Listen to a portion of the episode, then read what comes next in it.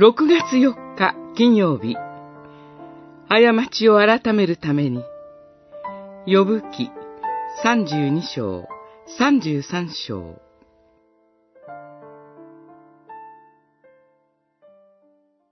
ここにあなたの過ちがあると言おう。神は人間よりも強くいます。なぜあなたは神と争おうとするのか。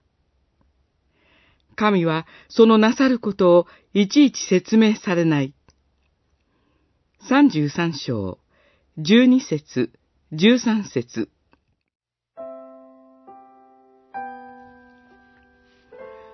どのような人も罪人なのですから、その考えと行動を改める必要があります。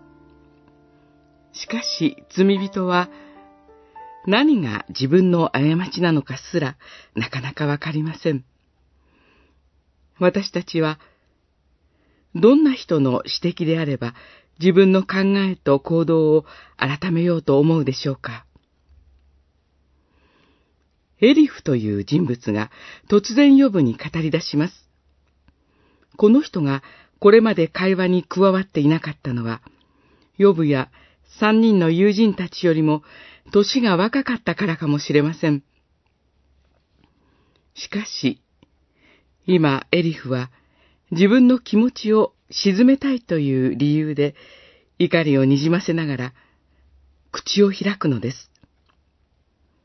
それだけで拒否反応が湧いてきそうです。しかし、エリフは神はそのなさることをいちいち説明されないと言います。これは、神はすぐに答えてくださるべきだと考えていたヨブにとって、耳を傾けるべき言葉でした。神は、ヨブの認識に再興を促すものとして、エリフをお使わしになったと考えることができるのではないでしょうか。